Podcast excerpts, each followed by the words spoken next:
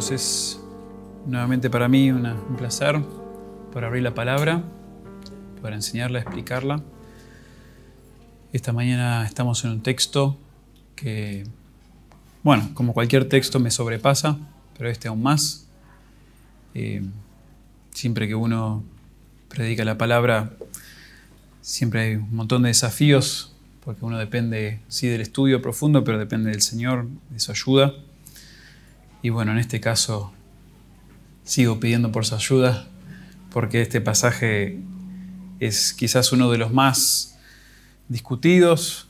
Eh, tanta controversia alrededor de este pasaje que, eh, bueno, yo no, siento que, me sumo a, a, los grandes teólogos que se han propuesto estudiarlo por años, sino todas sus vidas, y pensar que puedo llegar a entenderlo como quizás algunos de ellos lo entienden. Pero lo precioso es que la palabra es, es clara y nosotros podemos entenderla. Y, lo que dice este texto, aunque haya mucha confusión, aunque haya mucha, eh, mucha desviación, porque personas no la han interpretado bien, para aquellos que hemos conocido a Cristo y tenemos la luz del Espíritu en nuestros, en nuestros corazones, y conocemos a Cristo, esta es una realidad preciosa, la que encontramos en Juan 1, Juan capítulo 1, versículos 1 al 5.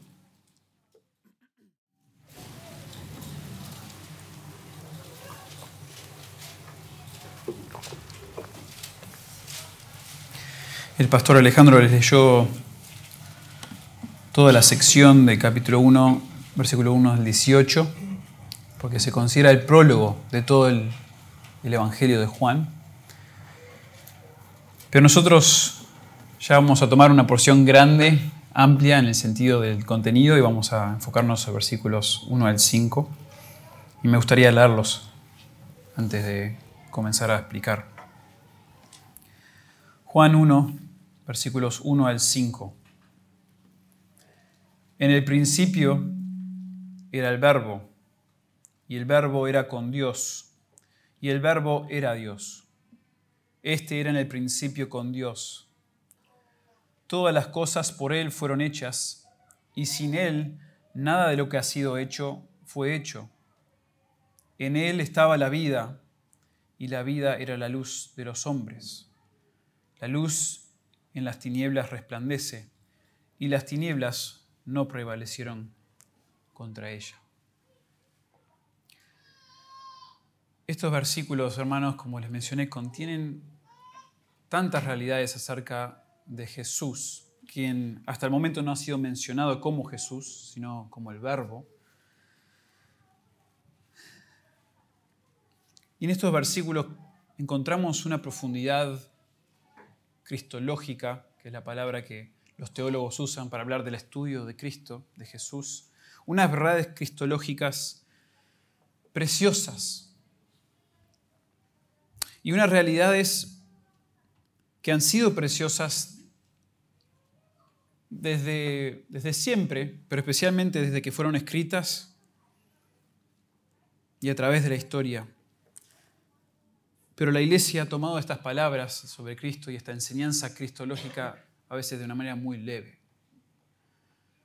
Y hemos visto controversias entre pastores, entre teólogos, diciendo qué significan estos versículos y los errores que se han cometido son drásticos, porque significan que no estamos presentando ni predicando al Jesús de la Biblia, al Jesús que salva, y por lo tanto las almas no están siendo redimidas. Podrían comenzar a hablarle de los diferentes concilios, y eso sería muy precioso para mí hacerlo, porque hay mucho que podemos aprender de los errores y de las controversias y de discusiones alrededor de esos concilios. No lo voy a hacer, pero sí les comparto unos, unas estadísticas de un censo que se hizo en el año 2020 y se volvió a hacer en el año 2022 por un ministerio precioso, el ministerio Ligonir, Hace unos años empezó todo un censo acerca de la teología y lo llamaron el estado de la teología. Y en el 2022, el año pasado, hubo un incremento significante en los evangélicos, en los evangélicos que niegan la deidad de Jesús. Una de las preguntas o una de las declaraciones que ellos que las personas evangélicas y seculares, porque esto era para toda persona que estuviese dispuesto a, a dar su opinión, pero entre los evangélicos, cuando llegaron a la pregunta o la declaración, Jesús fue un gran maestro, pero no fue Dios. En el 2020, 30% de evangélicos afirmaron esto. Que Jesús fue un gran maestro, pero no fue Dios. Y en dos años, al 2022, 43% de evangélicos afirmaron que Jesús fue un gran maestro, pero no fue Dios. Y cuando me metí ahí a las estadísticas en ver quiénes son estos evangélicos, la mayoría son personas que están yendo a iglesias. Son personas que van a iglesias, pero claramente han sido influenciadas por el liberalismo, el secularismo. Y se, detallan, se podrían detallar muchas razones por qué ha llegado la iglesia a tal estado.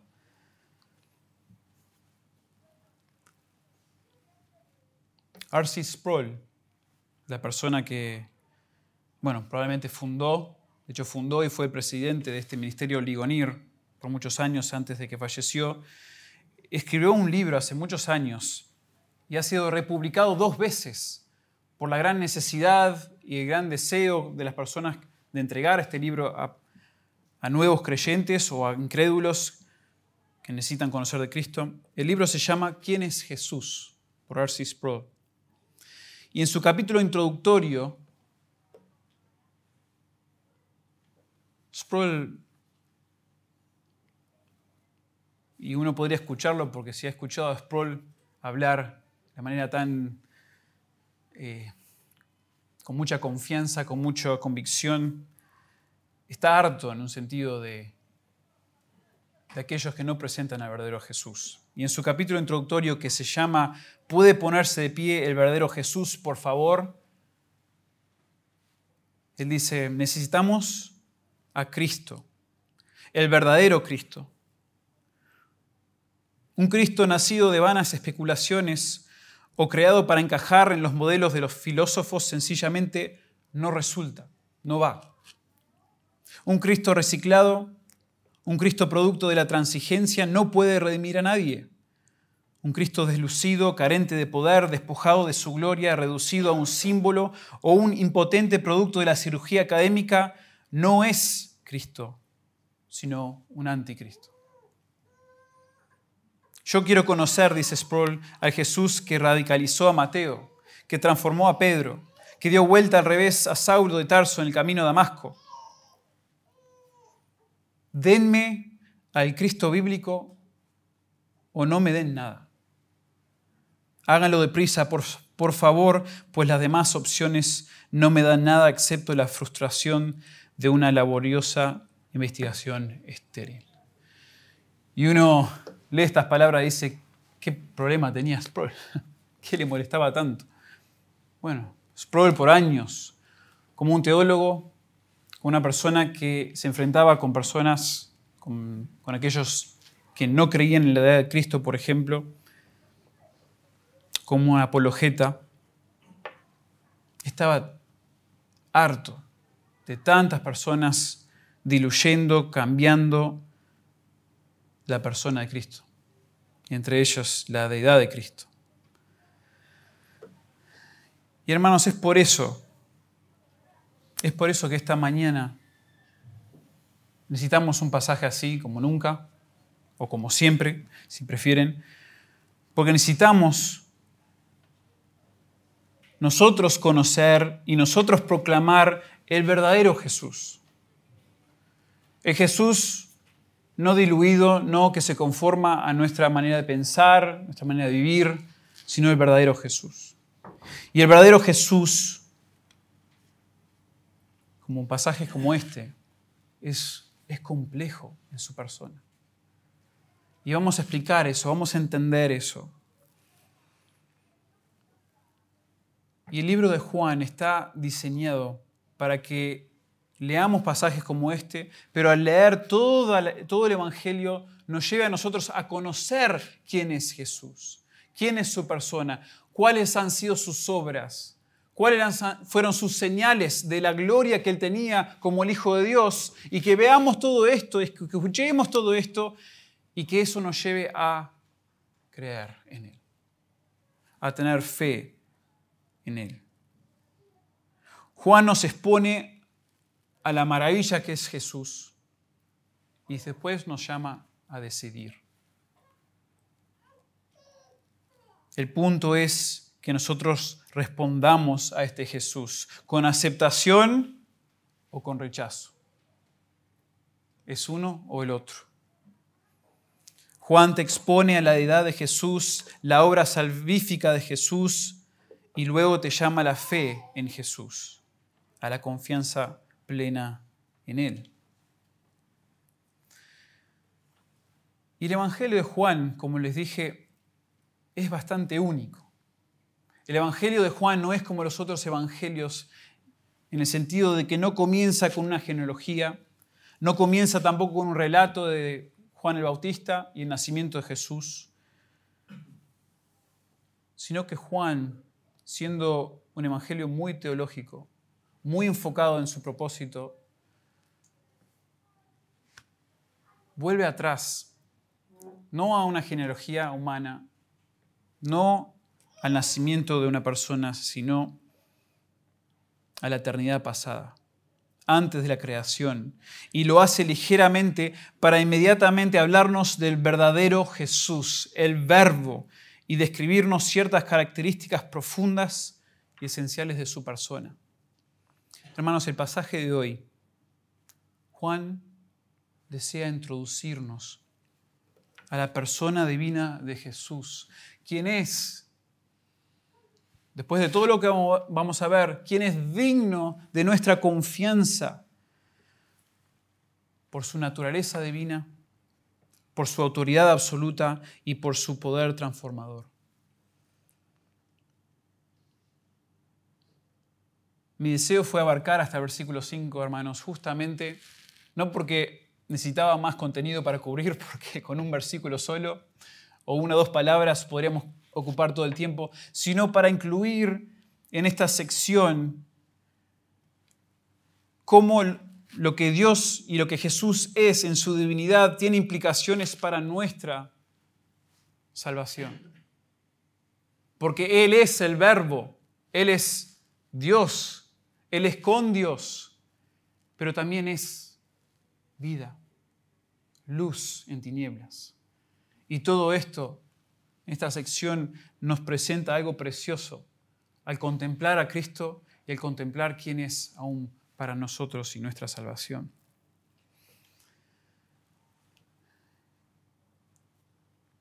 Al ser un pasaje tan complejo a veces, quise presentarlo en un bojejo lo más simple posible.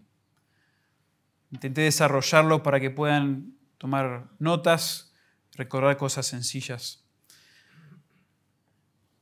Y decidí bosquejar el, pasaje en tres puntos principales y cada punto con sus subpuntos. Pero los puntos principales, hermanos, para que tengan en mente una estructura por la cual vamos a ir a este pasaje, estos son los tres puntos principales. Sencillamente, Jesús primero posee una relación única con Dios Padre. Jesús posee una relación única con Dios Padre, versículos 1 y 2. Segundo, Jesús posee una autoridad absoluta sobre todo lo creado, versículo 3. Jesús posee una autoridad absoluta sobre todo lo creado.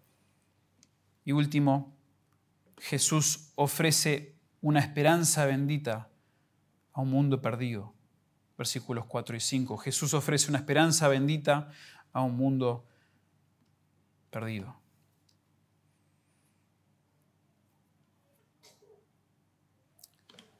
Comencemos, hermanos, versículo 1. Jesús posee una relación única con Dios Padre. Y esto acá ya nos va a volar la cabeza. Porque como han presentado los teólogos a través de la historia, la mejor manera de conocer y entender a Jesús, no solamente por observar sus obras y sus palabras, las cuales son muy importantes, y debemos entenderlas, estudiarlas, asimilarlas, pero la base para entender a Jesús es entender su relación con el Padre. Es entender su relación con el Padre y con el Espíritu Santo. Esa relación, lo que llaman intertrinitaria. Esa conexión entre ellos es esencial para que nosotros conozcamos al verdadero Jesús. Entonces es demasiado apropiado que Juan comience su evangelio, el cual está muy enfocado en presentarnos al verdadero Jesús, que comience con una descripción de su relación con el Padre.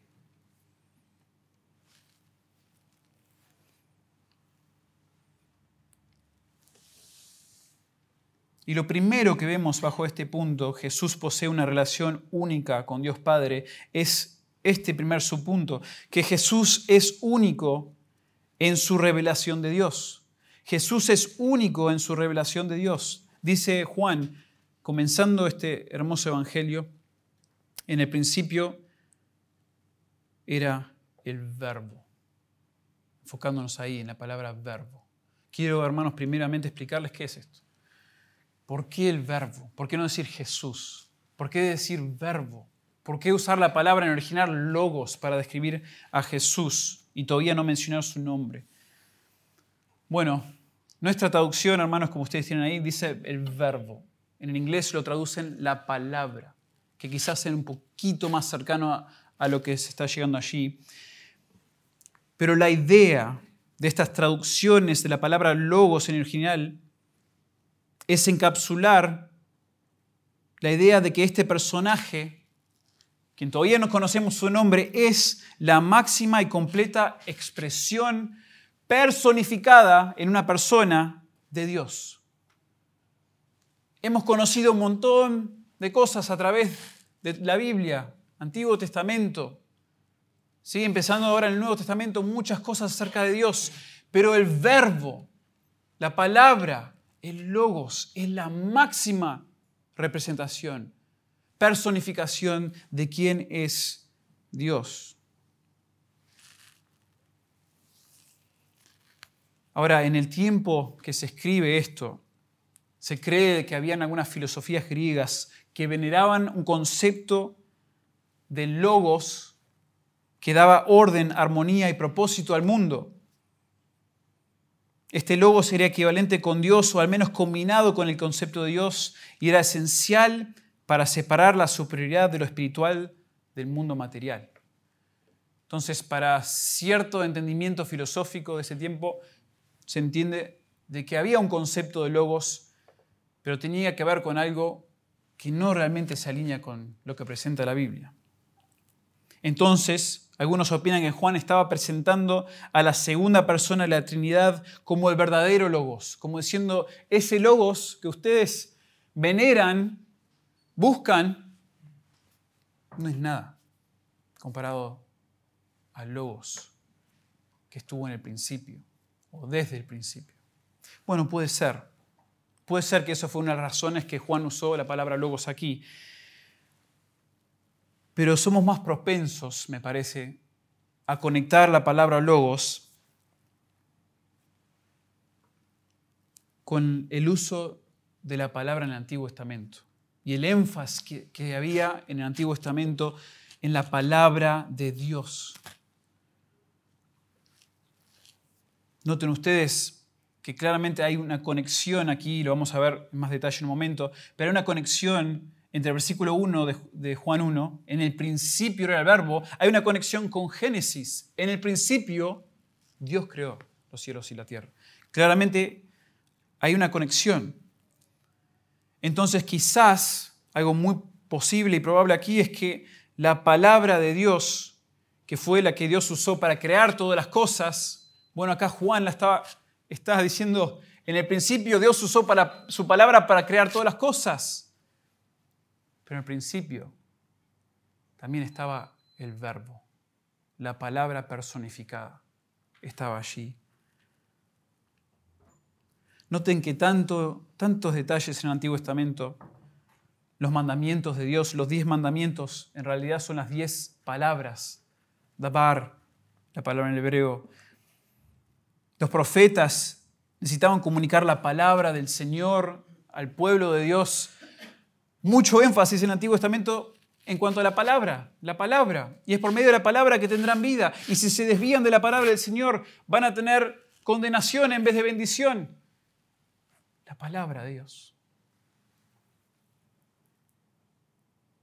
Y Juan comienza revelando esta segunda de la persona de la Trinidad como la palabra. Este es, sobre todo lo demás, la máxima y definitiva expresión personificada de Dios. Y es muy interesante al, entrar al Nuevo Testamento y a los Evangelios darnos cuenta que Jesús, distinto de los profetas, distinto a otros maestros, no decía, así dice el Señor, o la palabra del Señor es esta. No. Jesús siempre daba su palabra. Hablaba, de hecho, a veces corrigiendo malos conceptos ustedes escucharon esto y lo interpretaron así, pero yo os digo esto otro.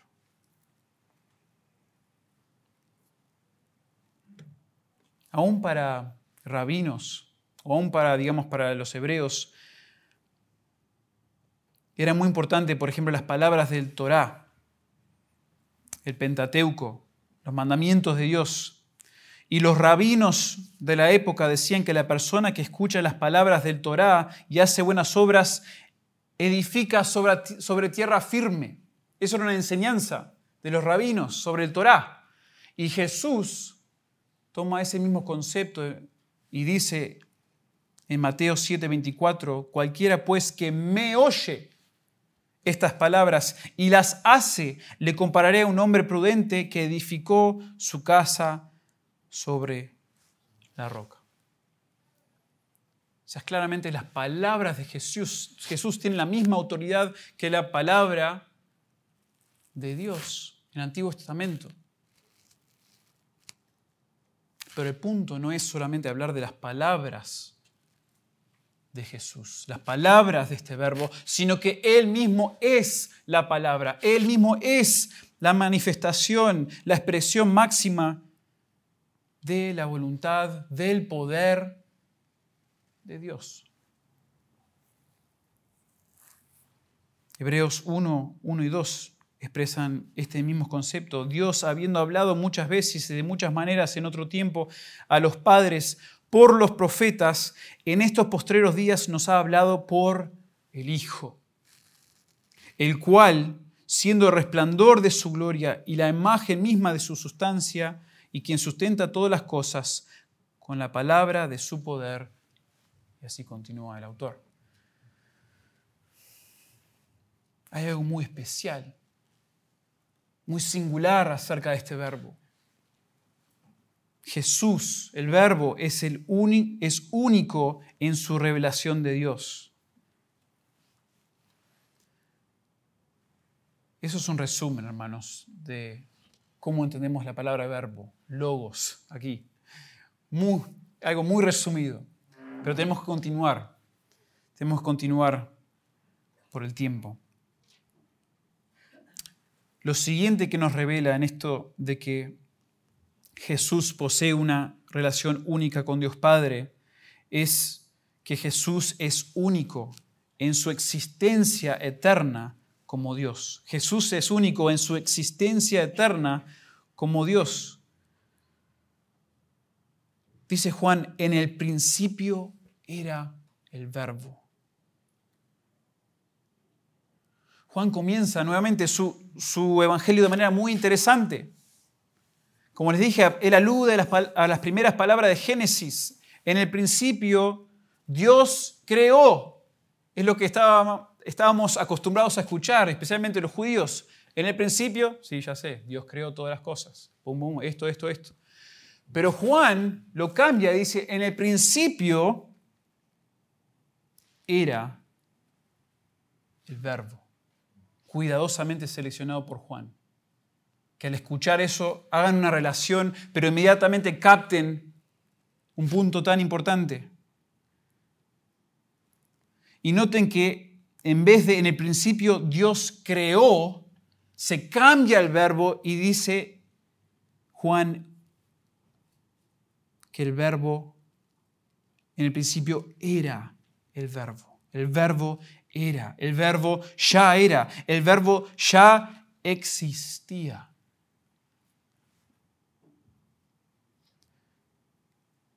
A veces hay que tener cuidado cuando llegamos a todo este estudio de gramática, hermanos, y espero que me lo aguanten, pues sí estoy exponiéndole un poco de, de detalles técnicos, pero es todo, cada palabra en estos versículos a veces tiene páginas de discusión.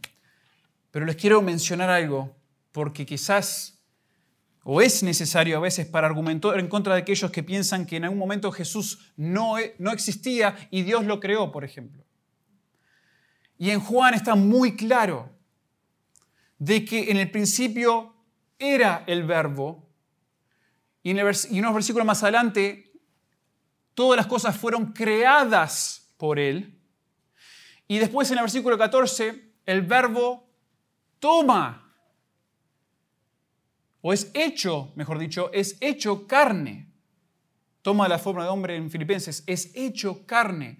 Palabras que se contrastan. Uno es una palabra que es, ya existe, ya, ya está existiendo. El verbo era Dios. Y otro es, fueron creados, fueron hechos. Entonces, el contexto mismo nos da a nosotros una claridad preciosa y ya para formar convicción de que no hay manera de que en este pasaje podríamos decir que en un momento Jesús no existió o el verbo no fue, lo cual fue la enseñanza de un hereje llamado Arrio en los primeros siglos de la iglesia, que llevó a una gran porción de la iglesia a creer error sobre el Señor Jesús. Pero este pasaje está diciendo que Jesús es único en su existencia eterna como Dios. En el principio el verbo ya era. Jesús es único en su existencia eterna como Dios. Entonces, en su relación única con Dios, Jesús es único en su revelación de Dios, porque es el logos, es el verbo, es la palabra. Jesús es único en su existencia eterna como Dios, porque ha estado desde el principio. Nunca fue creado, siempre existió. ¿Quién más puede decir eso en cuanto a su relación con Dios? ¿Cómo se relaciona con el Dios creador, todopoderoso? Tercero, es acá donde se empieza, bueno, ya, se empezaron a, mezclar las, aguas, se pusieron turbulentas ya en la interpretación, pero agregamos a esto, Jesús es único en su compañerismo con Dios. Jesús es único en su compañerismo con Dios, porque el texto dice, la siguiente frase muy corta, muy resumida, que el verbo era con Dios. Una sola palabra ahí. Para entender, para estudiar y, decir qué es lo que está diciendo Dios aquí. Juan declara que no solamente el verbo es preexistente, preexistente, perdón, como Dios, sino que ha sido eternamente compañero de Dios. Y esto, hermanos, es algo que maravilla. Y creo que las implicaciones de a poquito van, nos van sorprendiendo de que si eternamente el verbo, la segunda persona de la Trinidad, ha sido el compañero del Padre, ¿cómo es que el texto después continúa y escuchamos de que Él deja eso en algún momento? ¿Y por qué lo deja? Pero porque desde siempre el Hijo eterno y amado del Padre ha estado a su lado, ha sido su compañero. La semana pasada, el pastor Alejandro nos mencionó en Lucas 3:22 que el Hijo es el amado del Padre en quien Él se ha complacido, en quien Él tiene complacencia y se complace de Él eternamente. Hay una relación íntima en ese compañerismo entre padre e hijo. Y el texto, de manera, otra vez, muy resumida, solo nos está diciendo que el verbo existía desde la eternidad en una unión perfecta con Dios Padre. Entonces vayan pensando esto, vayan, cuesta muchísimo a veces formular algo sistemático en sus mentes después de tantos conceptos de eternidad, infinito, Dios siendo el verbo, el verbo siendo Dios. Vamos a ir uniendo estos conceptos, pero precioso, este es el verdadero Jesús. Este punto no solamente resalta el compañerismo entre Dios y el verbo, sino también la distinción entre Dios Padre y el verbo. Vamos a ver en un momento que padre e hijo, o padre y verbo, son de la misma esencia, de la misma naturaleza, pero no son la misma persona. Y por eso, hermanos, fue necesario. La iglesia por eso se reunió varias veces durante la historia para hablar y tener concilios y decidir qué, es lo que nos, nos, está diciendo Dios por medio de su palabra acerca de Jesús. Y bueno, una de las cosas es que Jesús es uno con el Padre en el sentido de que es una naturaleza, una esencia, pero es una persona distinta. Y es parte de lo que nos está diciendo Juan aquí. Él estuvo con Dios. El verbo era con Dios íntimamente ligado a Él, pero no igual que Él como persona. Jesús es único en su compañerismo con Dios. Número cuatro, Jesús es único en su esencia como Dios. Jesús es único en su esencia como Dios. Me acaba de decir Juan que él estaba con Dios.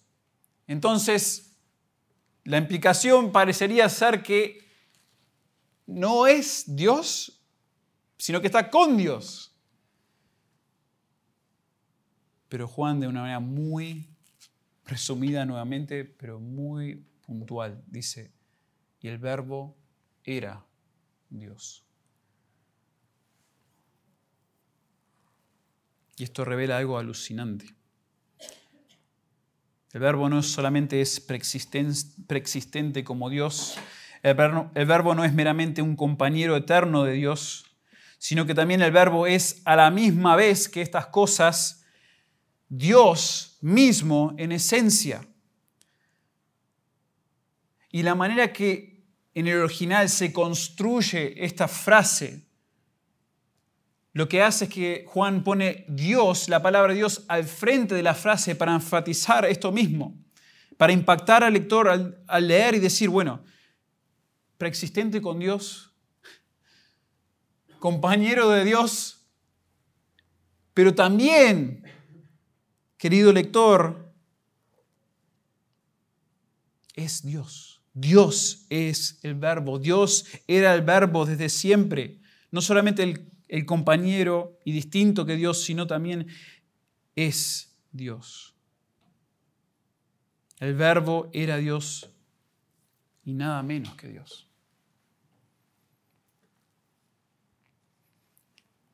Y acá también hay más discusión sobre, esta, sobre lo que está pasando en estos básicamente tres palabras, cuatro, Y la pregunta es, ¿cómo es que el verbo es Dios? Porque algunos han llegado a traducir esto que, diciendo que el verbo era un Dios y no Dios mismo. Porque hay falta allí, en todo el término técnico, en lo que es la parte técnica, falta allí un artículo antes de Dios. Y algunos han dicho, bueno, fíjense que no es el Dios, sino que es un Dios. Pero eso sería entender incorrectamente cómo se usa, para empezar, la, lengua o la gramática griega, pero aún el contexto mismo no permite decir que Jesús era un Dios, como enseñan algunas sectas, sino lo que Juan está diciendo es que el verbo tiene la misma cualidad que Dios en su naturaleza, en su esencia. Él es divino como Dios Padre desde la eternidad. Siempre. Siempre ha tenido la misma esencia, la misma naturaleza. Y luego, si vamos a hablar de que agregó algo, porque algunos, algunos también han enseñado la historia de que Jesús comenzó como un mero hombre y luego agregó la divinidad o Dios le dio la divinidad, eso es una enseñanza, pero sería incorrecto, sino lo opuesto quizás sea más cerca de la verdad, de que Jesús, el verbo, siempre ha tenido la misma esencia, ha tenido la misma naturaleza que el Padre, pero en un momento se agregó la naturaleza y la esencia humana. Eso sí, pero por la eternidad el verbo ha sido Dios. Todo lo que se puede decir de Dios se puede decir del verbo. Es un Dios en esencia, en naturaleza, en tres personas. Dios en Padre, Hijo y Espíritu Santo.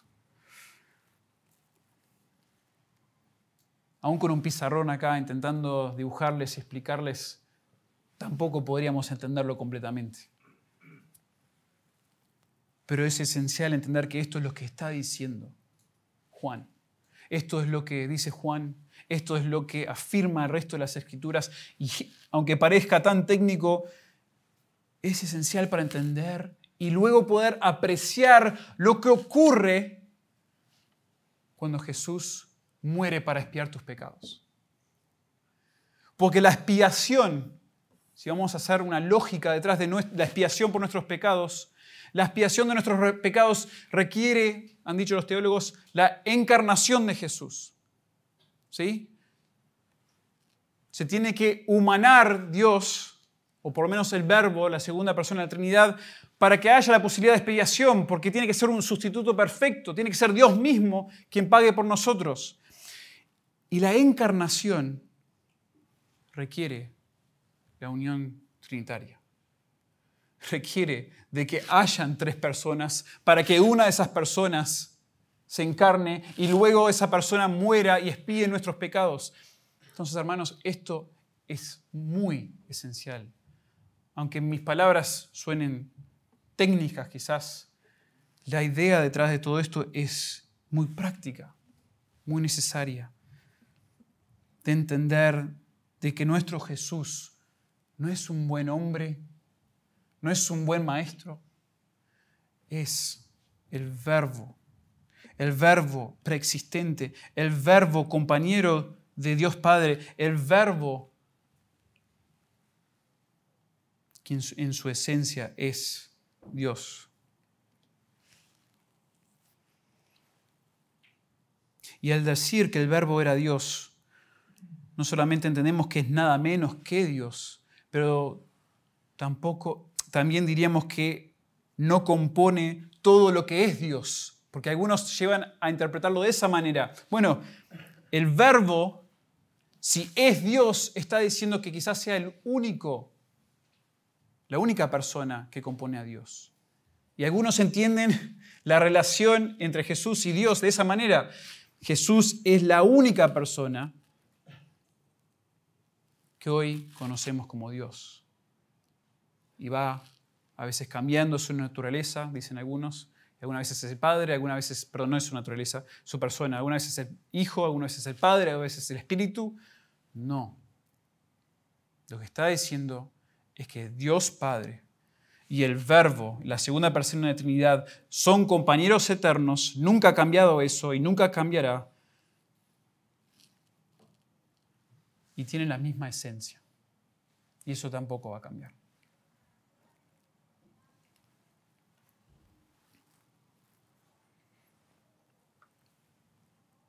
Nos cuesta esta tensión. Nuestra mente no puede comprender esta dinámica. Suponemos que es con Dios o nada menos que Dios mismo, o uno el otro, pero Juan dice que es ambos. Juan dice que el verbo era con Dios y el verbo era también Dios. Con Dios y era Dios. Jesús es único en su esencia como Dios.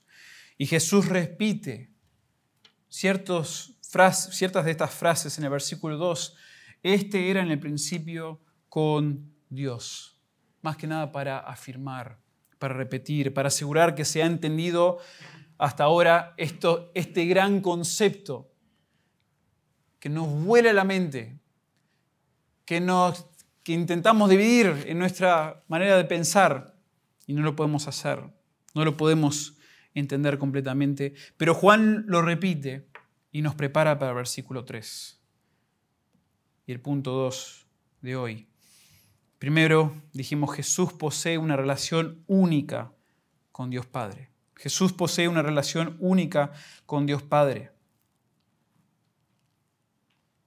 Y ahora vamos a ver, Jesús posee una autoridad absoluta sobre todo lo creado. Hermanos, me cuesta avanzar en este pasaje porque es como que dejar de atrás esos dos versículos con lo, que dije, que no es tanto, eh, no parece apropiado. Medítenlo, medítenlo en sus casas, medítenlo durante la semana. Piensen, como vamos a llegar en un, en un momento Piensen en esta hermosa relación entre Dios Padre y Dios Hijo, que es desde la eternidad perfecta. Y piensen cómo ese modelo después, al ver la vida de Jesús y al ver su sumisión, su obediencia, la manera que Él, siendo Dios y siendo compañero de Dios eterno, igual se sometía al Padre tomó la forma de hombre, se somete al Padre, va a la cruz. Uno dice, ¿cuántas cosas podemos aprender y apreciar aún para nuestro diario vivir? De cómo nos relacionamos entre nosotros, cómo nos sometemos a nuestras autoridades, esposas a esposos, esposos o hombres a sus líderes, a sus esposas y esposos, o hombres y mujeres a sus jefes, hijos, a sus padres. Y sigue y sigue. Qué relación preciosa para contemplar y para aprender de ella. Pero seguimos. Porque el punto sigue siendo no esto necesariamente de sacar un montón de, de detalles prácticos, sino de seguir revelándonos a el verbo y quién es. El verbo es preexistente. El verbo es compañero del Padre. El verbo es la misma esencia que Dios, Padre. Este en el principio con Dios. Y luego ahora nos dice Juan que Jesús posee una autoridad absoluta sobre todo lo creado. Calvino también, o sea, todos, hay cualquier persona que se te ocurra prácticamente ha escrito sobre este pasaje. Entonces, hay tanto para leer. Bueno, Calvino, precioso lo que escribe. Y al escribir sobre la transición del versículo 2 al 3 dice, habiendo declarado que el verbo es Dios y proclamado su esencia divina, pasa ahora, hablando de Juan, a comprobar su divinidad a partir de sus obras. Tal como la palabra de Dios fue la gente en crear todas las cosas, así fue el rol del verbo en el principio, cuando todo fue creado. Dice el versículo 3, todas las cosas por Él fueron hechas y sin Él, y sin Él, nada de lo que ha sido hecho fue hecho. Y lo primero que me gustaría destacar, hermanos, aquí, nuevamente para refutar las mentiras y la enseñanza falsa sobre Jesús, es que Jesús claramente en este texto no es parte de la creación, sino co-creador.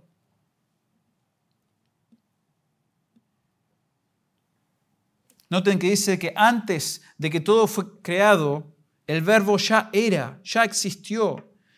Y ahora hay un cambio en los verbos al hablar de cómo fueron hechos todas las cosas. Jesús no fue hecho por Dios, sino que fue un agente en la creación. Él fue co-creador con el Padre. Ese es el gran, el gran punto en el versículo 3, cuando dice, todas las cosas fueron por Él, fueron hechas. Todas las cosas por Él fueron hechas.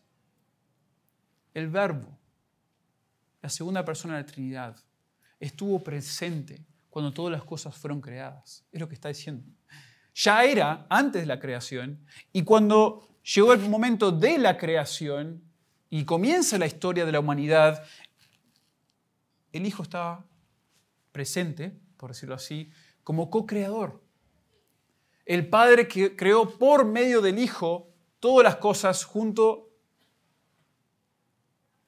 a la ayuda del Espíritu Santo.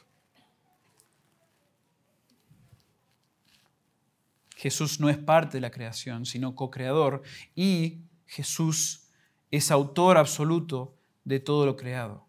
Bajo este punto de que Jesús posee una autoridad absoluta sobre todo lo creado, Jesús es autor absoluto de todo lo creado. Tanto, noten que Juan, tanto positiva como negativamente, declara que todo fue creado y autorizado por Él. Y además todo lo que permanece es sustentado por Él, al decir allí, y nada de lo que ha sido hecho fue hecho. A veces como que, tanto cuando yo he estudiado los pasajes que hablan de la potestad o de la autoridad de Jesús sobre la creación, a veces me intriga. O sea, ¿por qué tanto énfasis en esto? ¿Por qué cuando se habla de la supremacía de Cristo, su autoridad, por qué la creación? Bueno, es, es como un emblema. Que el creador, el verdadero Dios de todas las cosas, es aquel que ha creado todas las cosas y por eso están todo bajo de su autoridad, su sumisión. Él somete las cosas porque Él es creador. Entonces es muy importante que Cristo, que Jesús haya sido co-creador con el Padre. Porque todos los dioses falsos no crearon nada, fueron creados. Colosenses 1, 16 y 17, porque en Él, hablando de Jesús, fueron creadas todas las cosas, las que hay en los cielos, las que hay en la tierra, visibles e invisibles, tronos, dominios, principados, potestades, todo fue creado por medio de Él y para Él y Él es antes de todas las cosas y todas las cosas en Él subsisten. Noten esa, como que está todo encapsulado alrededor de Cristo, alrededor del Creador. Él creó todas las cosas y por eso existen. Él creó todas las cosas y por eso subsisten. Y como Él creó todas las cosas, para Él fueron hechas. Y a Él le deben dar la gloria. Para eso fueron creadas. Y en esta profundidad teológica que nos da Juan acerca del verbo, es demasiado importante presentarlo en cuanto a su relación, sí, con el Padre, con Dios, su relación con Dios como Dios, pero también presentarlo como aquel que tiene autoridad absoluta sobre todo lo creado. Y por eso todo necesita de Él, todo requiere de Él.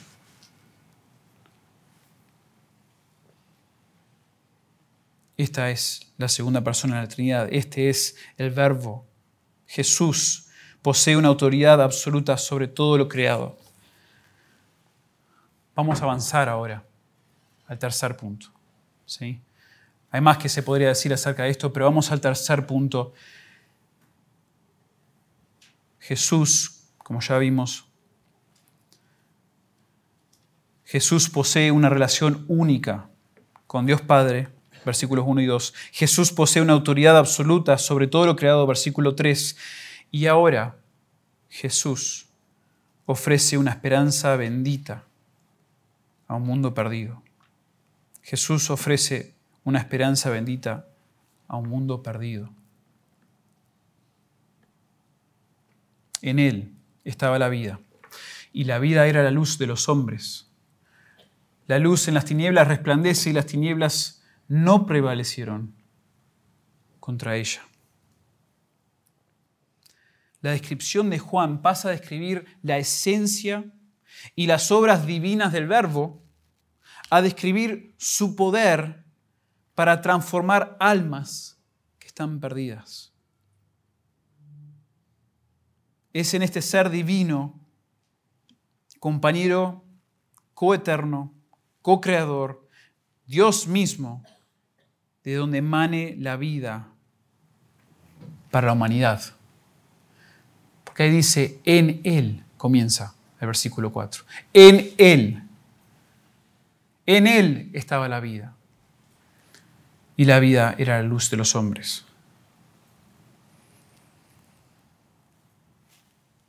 No podemos, hermanos, no podemos diluir al verdadero Jesús si nos interesan las almas del mundo. No podemos. No es la solución. Las iglesias han querido presentar a un Jesús distinto, más sencillo, más amigable, más qué sé yo. Ustedes podrían llenar ahí el espacio. volviendo a Sproul y su libro, dice en un momento, Jesús dijo, ¿de qué le sirve a uno ganarse todo el mundo si pierde su alma? ¿O qué puede dar a uno a cambio de su alma? Marcos 8, 36 y 37. Sproul sobre este pasaje dice, Jesús le pone un elevado precio al alma humana y yo se lo agradezco. Me gusta pensar que mi alma tiene valor y detestaría despilfarrarla en un Cristo vacío, un Cristo de la especulación subjetiva. Sin embargo, eso es lo que hacemos cuando nos aferramos a algo inferior al Cristo real. Estamos jugando con almas humanas, nada menos que las almas por cuya redención Cristo derramó su vida. Este mismo Jesús, y acá es donde se Nuevamente, nos, explota la mente pensar en que Jesús es un Dios en tres personas. Nos explota la mente pensar que Él desde el principio ha existido y ha creado todas las cosas junto al Padre. Pero ahora Juan le sigue echando leña al fuego dice, acá tengo otra cosa, que te explote la cabeza. Que Jesús es y ofrece esperanza bendita a ustedes. Un mundo muerto que ama las tinieblas, que odia a Dios. Este mismo verbo, quien es todo esto, también es y se ha presentado al mundo como tu solución, como tu esperanza, vida y luz.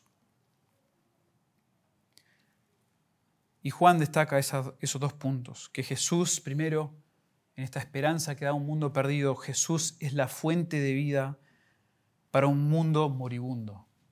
Jesús es la fuente de vida para un mundo moribundo. En el principio, Dios y el Verbo crearon la luz y la vida por medio de su palabra.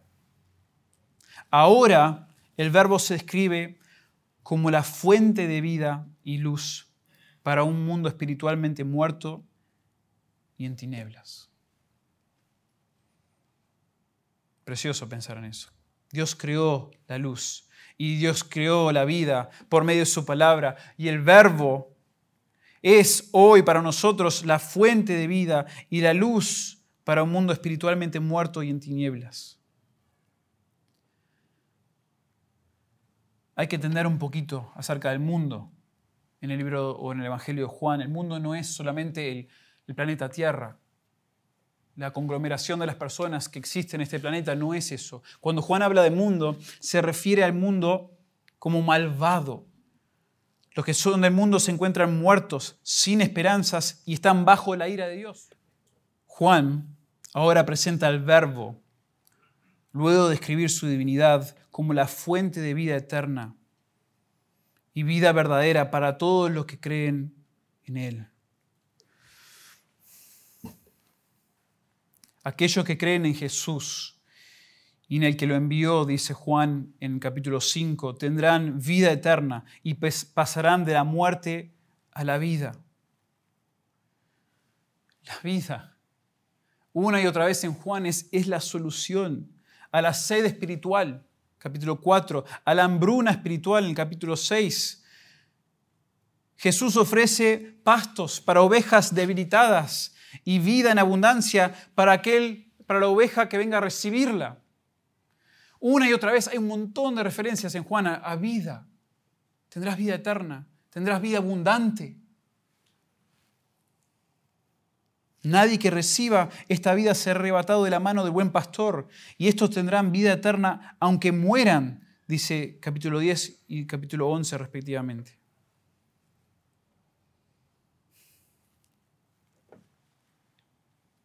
en Juan, hermanos.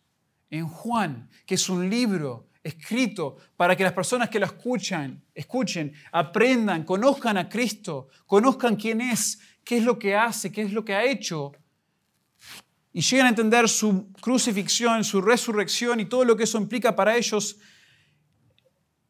que vengan y abracen la vida, que pasen de la muerte espiritual a la vida espiritual. ¿Quién no, quiere eso? En Juan es como que acá está la vida, está a tu alcance, recíbela, abrázala, toma de ella, cómela. Pero para gozar de esta fuente que da fruto en tu vida, debes, debes creer en el Hijo, debes obedecer, obedecerle, debes recibirle, Debe tomar, tomar de sus aguas, comer de su cuerpo, tomar de su sangre. Debes odiar tu vida en este mundo, llega a decir Jesús, capítulo 12, versículo 25. El que quiere salvar su vida, la va a perder. ¿De qué te sirve la vida? Esa vida que tenés supuestamente en tu muerte espiritual, ¿de qué te sirve? Debes odiar esa vida en el mundo para finalmente recibir vida eterna. Juan describe al verbo como una fuente de vida abundante y eterna, no solo como agente de la creación de la vida, pero también al impartir vida eterna a todos los que creen en Él. Y Juan luego conecta este concepto de vida con el concepto de luz. Jesús es la fuente de vida para un mundo moribundo, pero también Jesús es la luz que esclarece un mundo en tinieblas. Jesús es la luz que esclarece un mundo en tinieblas. En Génesis, antes de que hubiese luz, las tinieblas estaban sobre la faz del abismo, dice Génesis 1.2. Y esto fue así, habían tinieblas sobre toda la faz de la tierra, hasta que Dios dijo, sea la luz, y fue luz. Y Dios vio que la luz era buena. En Juan, las tinieblas representan el dominio, en donde habitan aquellos que no escuchan, no obedecen, no aman a Dios. Ellos están en tinieblas. No solamente por la parte malvada de que aman su pecado, sino porque al amar sus pecados le encanta estar en la oscuridad y le encanta en un sentido no conocer de Dios verdaderamente, porque si conocen de Dios verdaderamente, va a exponer su pecado ante Dios y ante los demás. Entonces aman la oscuridad, aman las tinieblas.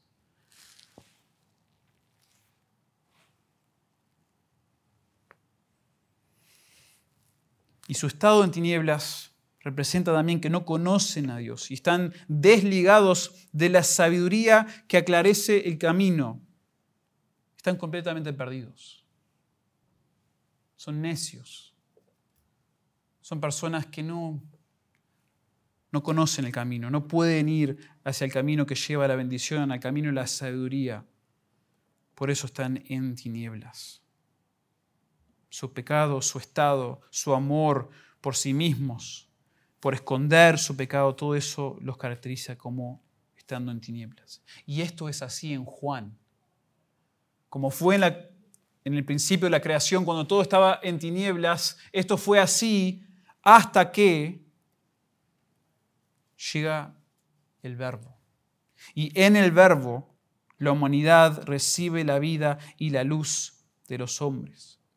Jesús es la luz y él tuvo victoria sobre las tinieblas, como dice en el versículo 5. La luz en las tinieblas resplandece y las tinieblas no prevalecieron contra ella. Jesús, el verbo, ya tuvo victoria sobre las tinieblas. Y creer en el verdadero Jesús es la única manera, es el único remedio por el cual alguien puede salir desde el reino de las tinieblas al reino del Hijo al reino de luz. Y una y otra vez, hermano, yo ni, les he expuesto ni a, no sé, ni 5% de lo que Juan después expresa sobre cada uno de estos conceptos en el resto del Evangelio. Como les dije, Juan 1, 1 18 es un prólogo para lo que después se va a presentar en el resto del Evangelio. Entonces, si ustedes van a su, usan una concordancia o usan algún software en su computadora, van a encontrar muchas de estas palabras repetidas una y otra vez. Y eso es un estudio precioso, porque van a aprender sobre lo que Jesús dice acerca de que Él es luz, acerca de lo que Él es vida y todo lo demás. Y Jesús en Juan 8, 12 les dijo, dijo, otra vez Jesús les habló diciendo, yo soy la luz del mundo. El que me sigue no andará en tinieblas, sino que tendrá la luz de la vida. qué mensaje de esperanza para el mundo en tinieblas, mundo perdido. El pueblo estaba como un rebaño perdido. No sabían ni para dónde ir. Si venían a Jesús, Él es la luz del mundo y el que le sigue no andará en tinieblas. Juan 12, 36, entre tanto que tenéis la luz, creed en la luz para que seáis hijos de la luz.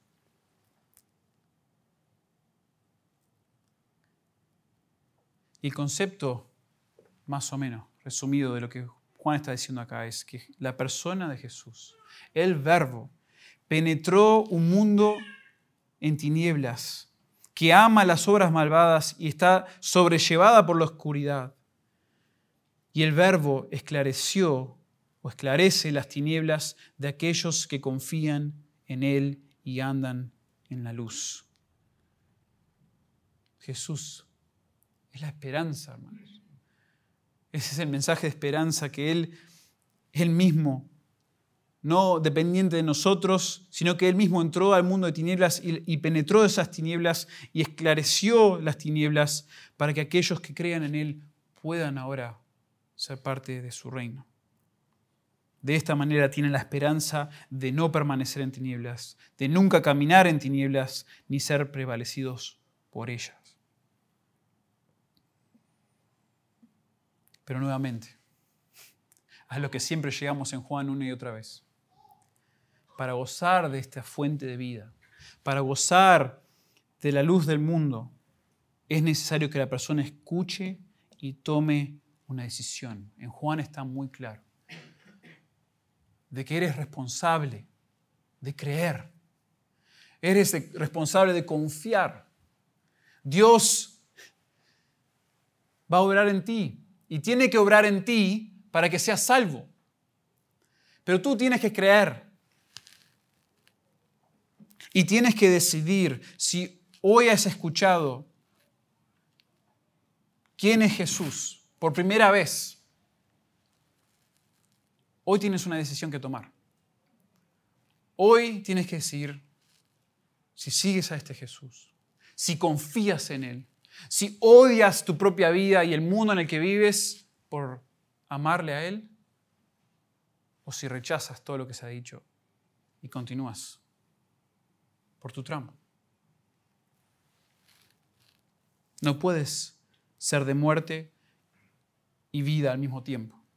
No puedes ser luz y tinieblas al mismo tiempo. Debes aceptar o rechazar lo que Jesús dijo y ha hecho. Y maravillosamente es obvio que las luces y las tinieblas no pueden estar juntos, la vida y la muerte tampoco. Bueno, ¿cómo es que llegamos a uno al otro? Bueno, Jesús es el puente. Por medio de Jesús pasamos de tinieblas a luz, de muerte a vida. Y volviendo una vez más, si me permiten, a Sproul, dice, estamos conscientes de las afirmaciones de que Jesús es el Hijo de Dios, el Salvador del mundo. Nos damos cuenta de que respecto a Él debemos tomar una decisión a favor o en contra. Sentimos que hay tanto en juego en nuestra comprensión de Jesús que debemos abordar la interrogante no con indiferencia, sino con entendimiento sobre quién es Jesús. Es una cuestión de suma relevancia para cada uno de nosotros. Que Jesús plantee a mi vida una afirmación absoluta o no es algo que no puedo ignorar inteligentemente. No lo puedo ignorar. Si Jesús ha declarado estas cosas sobre Él mismo y tú lo has escuchado, o lo aceptas o no. ¿Lo ignoras? Bueno, eso es rechazar. Esa es la presentación de Juan. Esa es la presentación de Juan sobre el verbo, sobre quién es, sobre lo que ha hecho, sobre lo que ha hecho no solamente en su autoridad, sino a favor de la humanidad. ¿Qué haremos? ¿Qué haremos con todo esto que hemos escuchado? Jesús Repasando los puntos principales, Jesús posee una relación única con Dios Padre, versículos 1 y 2. Jesús posee una autoridad absoluta sobre todo lo creado. Y por último, Jesús ofrece una esperanza bendita a un mundo perdido. Para concluir, hermanos, es necesario conocer a este verdadero Jesús. Es necesario conocerle en toda su plenitud y es necesario presentarlo en su, toda su plenitud. No estoy diciendo que cada vez que presentes el Evangelio, compartas el Evangelio con una persona, vas a estar hablándole de todos los detalles de la Trinidad necesariamente, pero, pero sí tienes que entenderlo y en algún momento llegar a explicarlo con la persona a quien estás evangelizando. Esta persona, este Jesús, no es cualquier hombre. Y no es Él solamente Dios y como que el Padre lo dejas de lado, sino que Él es coeterno con el Padre, siempre estuvo con Él, dejó al Padre y el Padre lo entregó a la misma vez para entregarse al juicio que nosotros merecíamos. Ah, y el cual es el juicio que el Padre tuvo sobre Él y la ira del Padre fue sobre el Hijo para que tú y yo, al creer en Él, en su muerte, en su resurrección, y al confiar en Él y abrazarle como mi Salvador, ahora tenga salvación. Necesitamos conocer a este verdadero Jesús en toda su divinidad.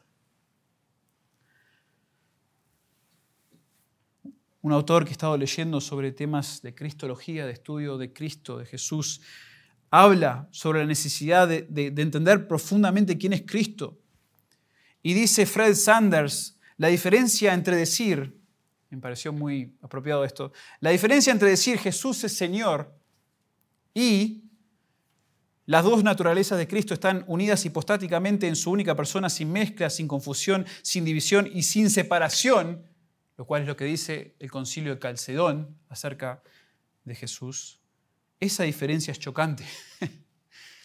Es muy distinto decir Jesús es Señor con explicar su unión hispostática, sin mezcla, sin confusión, sin división, sin separación. Sin embargo, sin embargo, esta transición no es solamente necesaria, sino tremendamente útil, fructífera y nutritiva para la fe y el entendimiento cristiano. Tiene algo precioso para nuestras vidas personales, nuestras vidas espirituales. Y dice esto Fred Sanders, Dios no escogió el camino más fácil, ni nos salvó de tal manera que se mantuvo al margen del profundo sufrimiento humano. Podemos estar seguros de que el Todopoderoso hizo todo lo posible para lograr nuestro rescate. Dios murió en la cruz. Dios murió en la cruz. Y un himno de Charles Wesley, no tan conocido en español, de hecho no he encontrado traducción de esta. Un compositor demostró un aprecio por la profundidad cristológica de sus himnos y dijo, oh amor divino, ¿qué has hecho? escribió en una de sus estrofas. Oh amor divino, ¿qué has hecho? El Dios inmortal ha muerto por mí. Y luego aclara su obra en términos trinitarios. El Hijo coeterno del Padre llevó todos mis pecados sobre el madero. El Hijo coeterno del Padre llevó todos mis pecados sobre el madero. Este es el Cristo nuestro. Este es el Jesús verdadero de la Biblia, que no debimos diluir, quien debemos conocer mejor, meditar en Él, orarle, hablarle, estudiarle. Y eso va a llevar a una apreciación hermosa y necesaria, apropiada de quién es Él, para nuestra salvación, pero también para nuestra santificación. Hermanos, Jesús, el Jesús verdadero, es divino en su esencia. Y al ser divino en su esencia, es también digno de nuestra confianza. Padre, te damos gracias por Cristo. Gracias de que dentro de tu plan eterno, antes de la fundación y creación de todas las cosas, cuando en eternidad disfrutabas de tu compañerismo con tu Hijo, fue en tu plan eterno despojar al Hijo, entregar al Hijo y que el Hijo mismo se entregue para ser tomado por hombres injustos y sufrir una muerte en la cruz, una muerte inmerecida, pero sí la muerte que merecíamos nosotros, la humanidad. Y la realidad increíble bueno, son muchas esas realidades, pero que Dios despojó a Dios. Que Dios, por un momento, derramó su ira sobre Dios. El Hijo recibió esa tremenda ira en nuestro lugar y nosotros, Señor, hemos sido los que benefician de tal de tal plan, de tal obra, que invadió ese compañerismo eterno por un tiempo, por unos momentos agónicos para el Hijo, donde se sentía desechado del Padre o separado del Padre debido a la carga de nuestro pecado sobre Él. Gracias Señor por revelarnos a este Jesús por darnos a entender quién, quién ha sido desde la eternidad y quién es y qué ha hecho por nosotros. Padre, ayúdanos a apreciar aún más nuestra propia salvación, la redención de nuestros pecados y el costo que tuvo eso. Y Padre, te ruego por aquellos que no, no te conocen, que no han creído en fe, no se han arrepentido de sus pecados, porque todavía aman al mundo, porque todavía rechazan a Cristo, todavía quieren apaciguar sus conciencias, suprimirlas por amor a sus propias ambiciones, su propio pecado. Padre, por favor, inúndales con la realidad y la necesidad del perdón, de la reconciliación con, con el Dios del universo, la reconciliación con el Hijo, a quien hemos ofendido. Padre, te ruego que lo hagas hoy, que incomodes aquellas almas que todavía te rechazan. Te doy gracias por Jesús, te doy gracias por su sacrificio. En su nombre te damos gracias y te alabamos. Amén.